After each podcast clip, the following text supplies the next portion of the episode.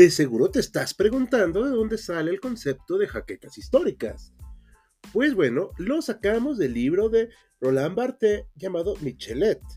En él nos explica que el cuerpo entero de Michelet es producto sorprendente de su propia creación, y él establece una especie de simbiosis sorprendente entre el historiador y la historia.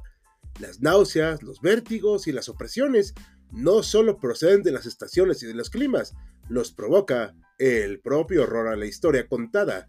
Michelet tiene jaquecas históricas. Bienvenido al podcast de HC Historia Contemporánea.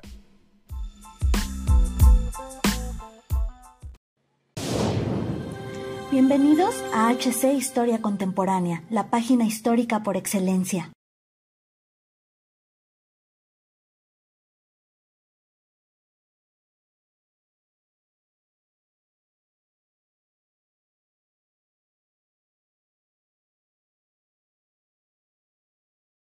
¿Qué es el sultanato de las mujeres? Suena extraño, ¿cierto? Pues aunque no lo crean historiadores, es el nombre que le fue otorgado a un momento de la historia del Imperio Otomano, pues representa el involucramiento de mujeres y madres de los sultanes en los asuntos políticos del imperio. Aunque se asuma que el harem sea un lugar exclusivamente definido por una cuestión sexual, esto no es ni era así pues también podría ser definido como un espacio sagrado o un santuario, en donde el control sobre el acceso a tal o cual individuo es fundamental, y es aquí donde surgen estas poderosas féminas. Bienvenidos historiadores a una nueva entrega de Historia Oscura, donde les traemos datos históricos muy poco conocidos. Y en esta ocasión hablaremos del Sultanato de las Mujeres, una etapa muy peculiar de la historia otomana y que a más de uno puede tomar por sorpresa. Sin mayor preámbulo, entremos a este peculiar tema del día de hoy. En este periodo, las mujeres que surgieron del harem otomano se destacaron por sus labores ejercidas ya fuera como regentes o mecenas de las artes y servicios públicos. Comenzó con el reinado de Suleimán el Magnífico, cuando se convirtió este harem no solo en el hogar de las mujeres, sino el centro del poder político del imperio, que a su vez se basaba en una jerarquía estricta e inamovible, con el sultán como jefe supremo, seguido de su madre, la valide sultán, las esposas y otras mujeres, que podían ocupar un rol de importancia dependiendo de cómo actuaran dentro de este espacio y obviamente con el sultán. El harem del palacio Topkaki ocupaba un territorio vasto que albergaba esclavas, sirvientas, sultanas y niños. Se desarrollaban intrigas y rivalidades para escalar jerárquicamente o para mantener el poder. Además, se veía a los niños jugar, pero como no sabían quién sería el próximo sultán por la ley del fratricidio, las intrigas estaban a la orden del día. Este periodo de esplendor Inició con el reinado, como dijimos, de Suleimán, que fue quien hizo algo muy singular en el mundo otomano, pues fue el primero en casarse de manera oficial, aún manteniendo asientos de concubinas. El nombre de su esposa era Urrem Sultán, también conocida como Roxelana, quien provenía de la actual Ucrania,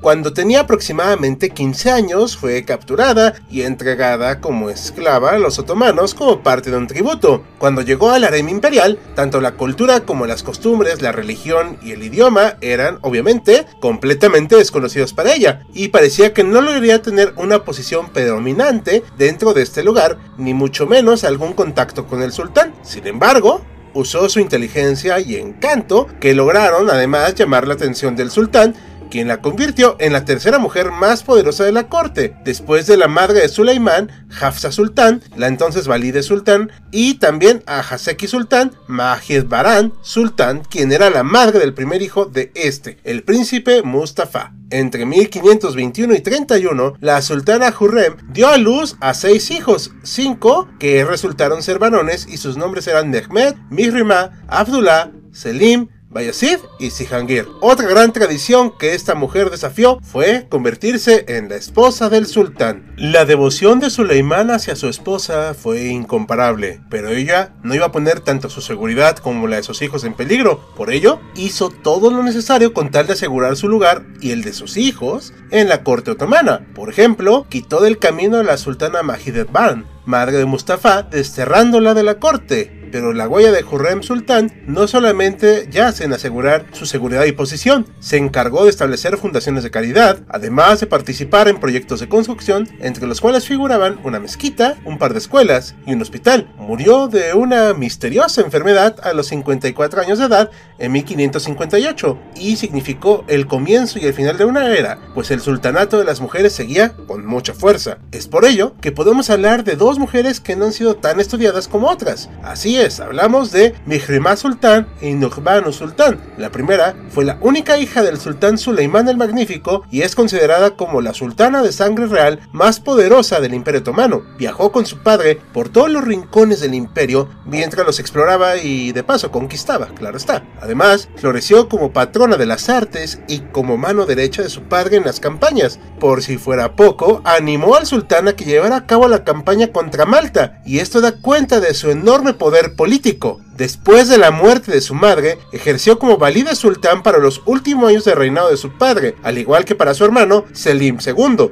Por lo general, aquellas mujeres que dirigían el harem tenían acceso a cantidades considerables de dinero, por lo que financiaban proyectos arquitectónicos de distinta índole, como los complejos de mezquitas realizados en Estambul, que representaban al sol y la luna, y en este caso era el sello personal de esta mujer sultán. Nuhbanu Sultán fue la favorita y posteriormente esposa del sultán Selim II. Se dice que ella provenía de Venecia y que había nacido en una familia noble, supuestamente se hacía llamar Cecilia Benier Pafo. Fue capturada en 1537 por Barbarossa Jaireddin Pasha, un almirante del imperio. Así fue como ella pasó de ser una mujer de la nobleza a una esclava y posteriormente Nuhbanu Sultán. Sin embargo, aprovechó esta oportunidad y conquistó al entonces príncipe Selim. No mucho tiempo después, dio a luz a cuatro hijos, el último siendo un varón que se convirtió en el sultán Murad III. Cuando Selim asciende al poder en 1566, Murad era su único heredero, por lo tanto, decide producir más con otras concubinas.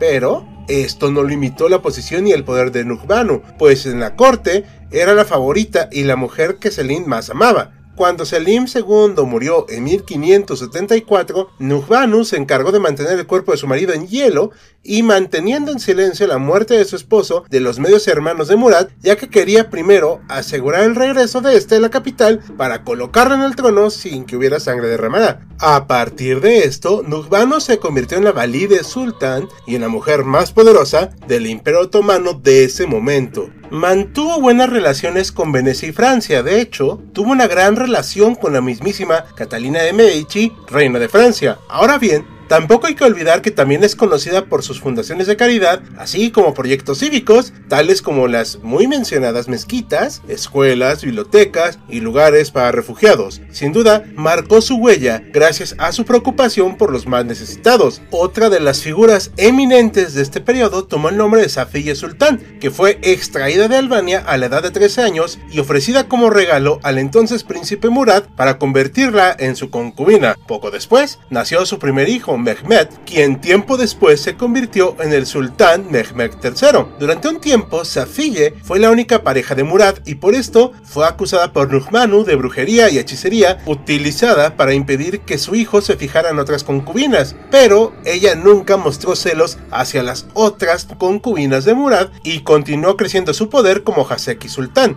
En esta posición tuvo mucha influencia ya que intervenía en asuntos estatales, siendo su opinión respetada y escuchada por el sultán Murad III. Al ascender su hijo Mehmed al trono, la política otomana estuvo dirigida tanto por ella como por Gazanfer Ungun, jefe de los eunucos blancos y por ende líder del palacio interior. Su influencia política fue tal que hizo que la ejecución de su nieto Mahmud se llevara a cabo en 1603. Esto se debió a que Safiya interceptó un mensaje de este a su madre Halime Sultán, haciendo un pronóstico el cual preveía que Mehmed moriría en seis meses y sería sucedido por su hijo. Esto alarmó a Safiye, que buscaba a alguien a quien pudiera manipular para continuar recibiendo dinero e intervenir en los asuntos del imperio, y estaba claro que Mahmud no era la persona indicada para ello. Un aspecto único de su habilidad diplomática fue su correspondencia con Isabel I de Inglaterra, con la cual también llegó a intercambiar regalos, así como apoyo militar. Además, Safiye también fue famosa por la construcción de dos mezquitas. Nuestra siguiente mujer tenía por nombre Qosem Sultan. En 1603 el sultán Ahmed I ascendió al trono y fue único, ya que dio la orden de no ejecutar a su hermano Mustafa. Esto marcó el inicio del fin de la ley del fratricidio. Al hacerse mayor, Ahmed tomó conciencia de la importancia de mantener la línea dinástica y conoció a Qosem, una chica esclava del harem que había sido traída de tierras griegas. Tras la muerte de Safiya y Hadan Sultán, la madre y abuela de Ahmed I, la posición y el poder de Qosem, tanto en el harem como en la corte, comenzó a escalar. Ella le dio nada más y nada menos que ocho hijos a este sultán, de los cuales cuatro fueron varones, asegurando con ello su posición. En 1617, infortunadamente, el sultán Ahmed I contrajo el tifus y murió. Quien primero ascendió al trono fue Mustafa, su hermano, quien había estado confinado en una jaula de oro durante años. Sin embargo, al poco tiempo fue despuesto tras ser declarado incompetente para gobernar por su inestabilidad mental. Por lo tanto, ascendió al trono Osman II, el primer hijo del sultán Ahmed con su concubina Mafiruse Sultán. Pero Qosem sabía que tanto su posición como sus hijos se encontrarían en riesgo mientras Osman continuara en el trono. Por lo tanto,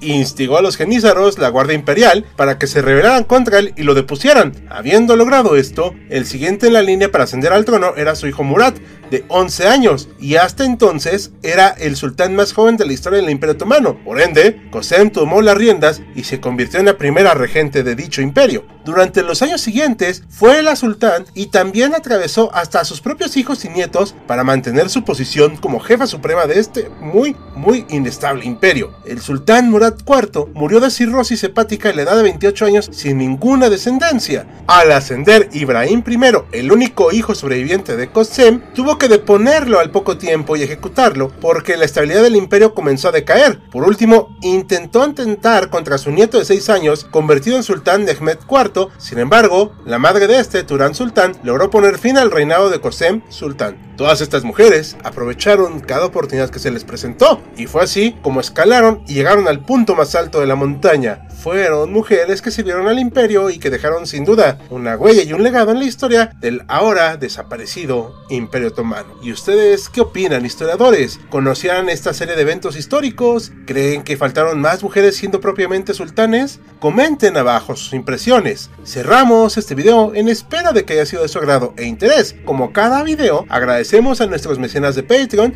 como Félix Calero, así como los de YouTube, Sergio Lugo y Francisco González. Recuerda que tú unirte a ellos y apoyar al canal mediante las acciones que ya conoces en Patreon, YouTube y nuestras demás redes. Sin nada más que añadir, yo soy Hal, con un guion de Lorenza Hope, despidiéndose con la promesa de vernos pronto en otro evento histórico de gran importancia.